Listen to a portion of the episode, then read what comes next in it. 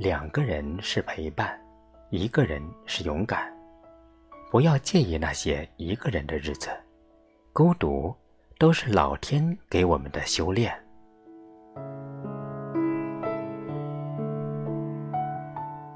这一年来，睡眠时间越来越短，还没到六点我就醒了。也许是年龄大了的原因，睡眠变得越来越不结实。既然醒了，就没打算重新酝酿所谓的回笼觉。今天，我不想写优美的文字，也不想斟酌排列有序的写作路径。只想和公众号的读者闲聊我的生活，我的世界。只希望这种没有调料的清淡文字，也能给你带来一点你需要的精神文化需求。简单就是最真实的生活。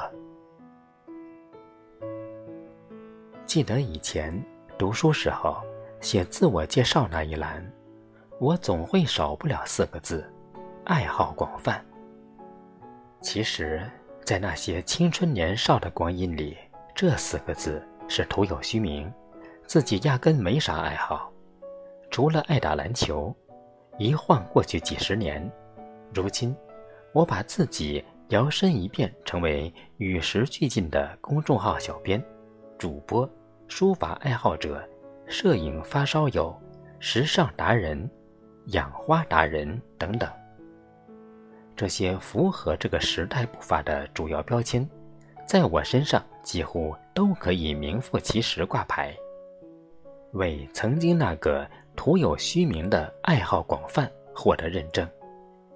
其实，我阐述的这段话就是我的世界，这一系列完全没有功利的爱好，构建出我不可复制的人生和生活画面。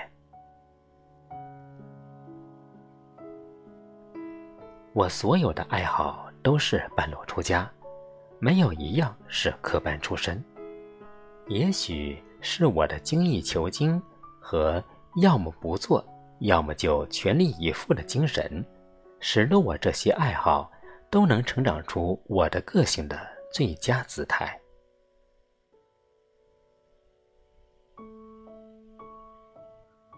有人对我说：“圆圆，你又写作。”又经营励志播客和公众号，还要工作，你累吗？还是别折腾了。而且做这些，你一分钱也没赚到，身体更要紧。每一个关心我的人都会以不同方式表达这句话。对于这样的关怀，我在表达内心感激的同时，更要表达的是，其实。对于身体状况不佳的我来说，经营这些爱好平台，反而有助于我的健康。他们能够让自己的情感和时间分割在不同的生活板块，让我的每一天的时间安排得很充实，也就没有更多的时间分割给悲伤和病痛，起到一种暂时性忘却伤痛的功效。忘却是最好的良药。生活如此循环，何乐而不为呢？这么多爱好，今天先聊聊朗读。和昨天一样，或者说每天没什么特殊情况的话，起床第一件事就是更新荔枝朗读播客。自己也没筹备和配置专业的录播工作室和设备。就这么依靠简单的几台长相类似孪生兄弟的手机，糊里糊涂的把自己的播客养大了。从2015年全年只有六千次的收听量，到今年的播客已经超过一百二十万次的收听量，这个过程，我再一次切身体会，坚持是一种乘风破浪的骄傲。可是今年秋天，自己很不顺利。算得上是祸不单行，所以这样的骄傲，在我心里并不会给我灰暗的内心带来太多的光芒。只不过播客这个板块暂时不会给我那些祸不单行的日子雪上加霜罢了。我算不上那种具备英雄风姿的人物，但也能把自己修炼成妖魔鬼怪一样的鲜活。那种敢于接受挑战和不畏艰难的英勇顽强不屈的信念，一直为我的人生导航。越是处于困境，我那种逆流而上的智商，越能激发我的逆商，远远高于情商和各种商。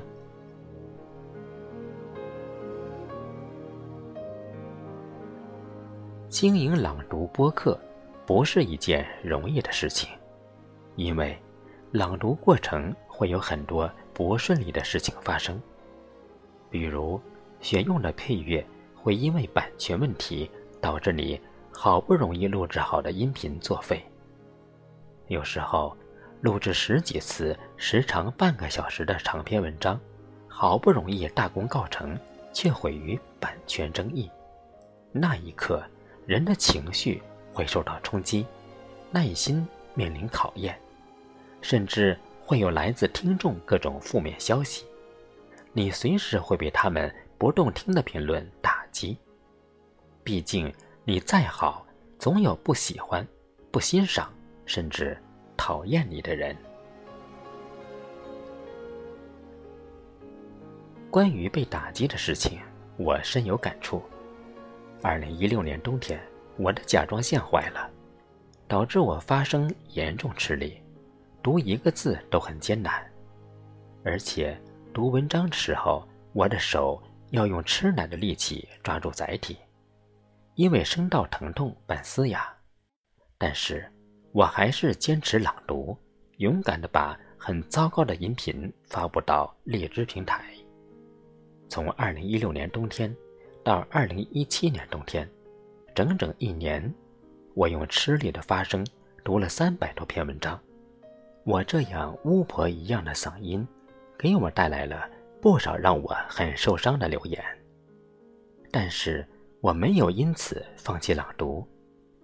我告诉自己，坚持，坚持下去，嗓子一定可以恢复。就这样，春夏秋冬交替，经过长达一年三百六十五天的吃力朗读。我的嗓音得到很大改善，反而现在这样失去出生的后天嗓音，因为辨识度高，而迎来越来越多的听众。这让我想起歌手杨坤，想起“塞翁失马，焉知非福”的意义。我不喜欢模仿别人，我喜欢做真实的。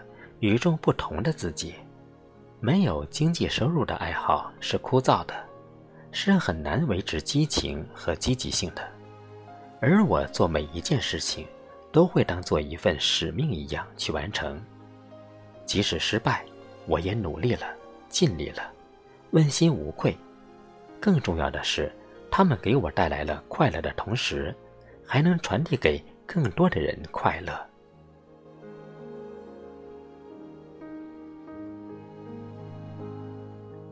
东一句西一句的闲聊，把第一集收笔。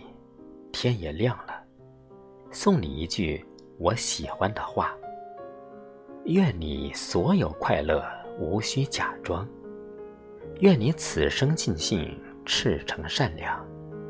祝你岁月无波澜，敬我余生不悲欢。